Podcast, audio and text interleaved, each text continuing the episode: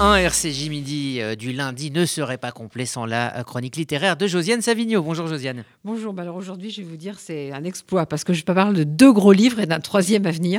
Mais c'est un peu périlleux dans une chronique, mais j'avais vraiment envie de célébrer ce que je considère comme une entreprise extraordinaire. Ça s'appelle Le Musée, une histoire mondiale de Christophe Pomian dans la bibliothèque des histoires de Gallimard.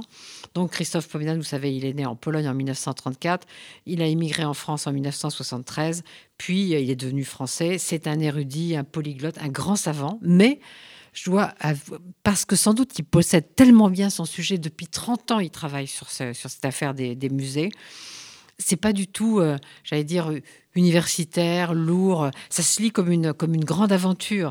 Déjà, avant ça, il avait publié deux livres sur le sujet chez Gallimard. Un qui s'appelle Collectionneur, amateur et curieux, Paris-Venise, 13e, 18e, et un qui s'appelle Des saintes reliques euh, à l'art moderne, Venise, Chicago, 13e, 20e. Donc, vous voyez, c'est. Euh, donc, il y a 80 000 musées dans le monde aujourd'hui. On n'a pas tout à fait idée, mais c'est une longue histoire, une très longue histoire. Le premier volume, euh, qui est paru à l'automne 2020, s'appelle Du trésor au musée. Alors on explore les collections particulières, c'est comme ça que ça a commencé, et puis l'avènement du musée, d'abord en Italie, à partir du XVe siècle.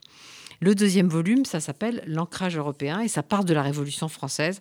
Évidemment, le développement du Louvre, etc., jusqu'en 1850, ça vient de paraître. Et le troisième volume paraîtra dans quelques mois et il va de 1850 à 2020. Donc vous voyez, jusque l'extrême contemporain.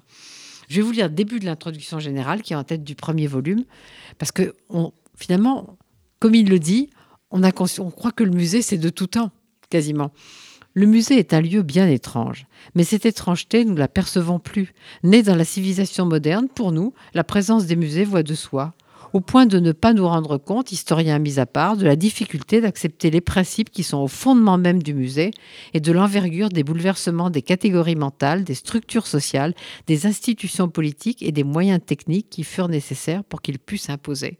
Il y a eu des tas de débats, parce qu'il y a des tas de gens qui croyaient que c'était la mort des, des œuvres de les mettre dans des musées.